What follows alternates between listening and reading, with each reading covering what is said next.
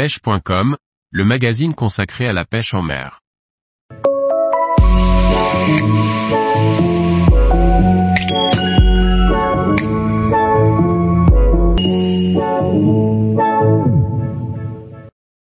Comprendre et calculer les niveaux des marées avec la règle des douzièmes. Par Olivier Lalouf. Aujourd'hui, je vais vous parler des niveaux d'eau et surtout vous expliquer comment les calculer chez vous, comment comprendre cette règle, éviter de vous faire piéger par la marée et mieux analyser le niveau d'eau idéal pour votre pêche du bord ou en bateau. Une marée se divise en douzièmes, mais plutôt qu'une longue explication théorique, prenons plutôt un exemple. Je vais pêcher demain et le coefficient est de 73. Je regarde sur mon application marine les écarts de niveau d'eau entre basse mer et haute mer. C'est ce qui est le plus important pour nous, ceci va nous permettre de déterminer les niveaux d'eau au fil des heures et l'activité des poissons. La première chose, je prends mes deux niveaux et je soustrais donc une basse mer à 1,70 m de niveau d'eau et une haute mer à 5,65 m, soit un écart de 395 cm. La règle des douzièmes consiste à diviser ce chiffre par 12 et on obtient 32,9 cm, soit 33 cm. Après avoir obtenu ce chiffre, tentons de comprendre comment se décompose une marée.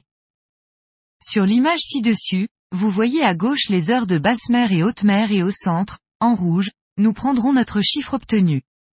Dans notre cas, c'est 33 cm que nous allons multiplier comme sur le schéma. Première heure, 1 douzième, deuxième heure, 2 douzièmes, troisième heure 3 douzièmes, quatrième heure 3 douzièmes, cinquième heure 2 douzièmes et enfin sixième heure, 1 douzième. Voici le résultat obtenu d'abord 33 cm, 66 cm et 99 cm puis à nouveau 99 cm, 66 cm et enfin 33 cm. Comme vous le voyez, sur l'image, c'est pendant la troisième et la quatrième heure de marée, en bleu, que le niveau d'eau bouge le plus. Presque un mètre dans notre exemple.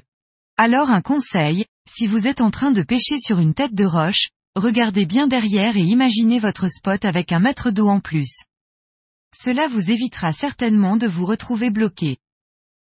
L'autre aspect intéressant de ce calcul, c'est aussi que ci-dessus votre spot, vous savez que le poisson arrive au bord à partir de 3,50 mètres de niveau d'eau, vous allez pouvoir optimiser votre arrivée pour attendre le poisson.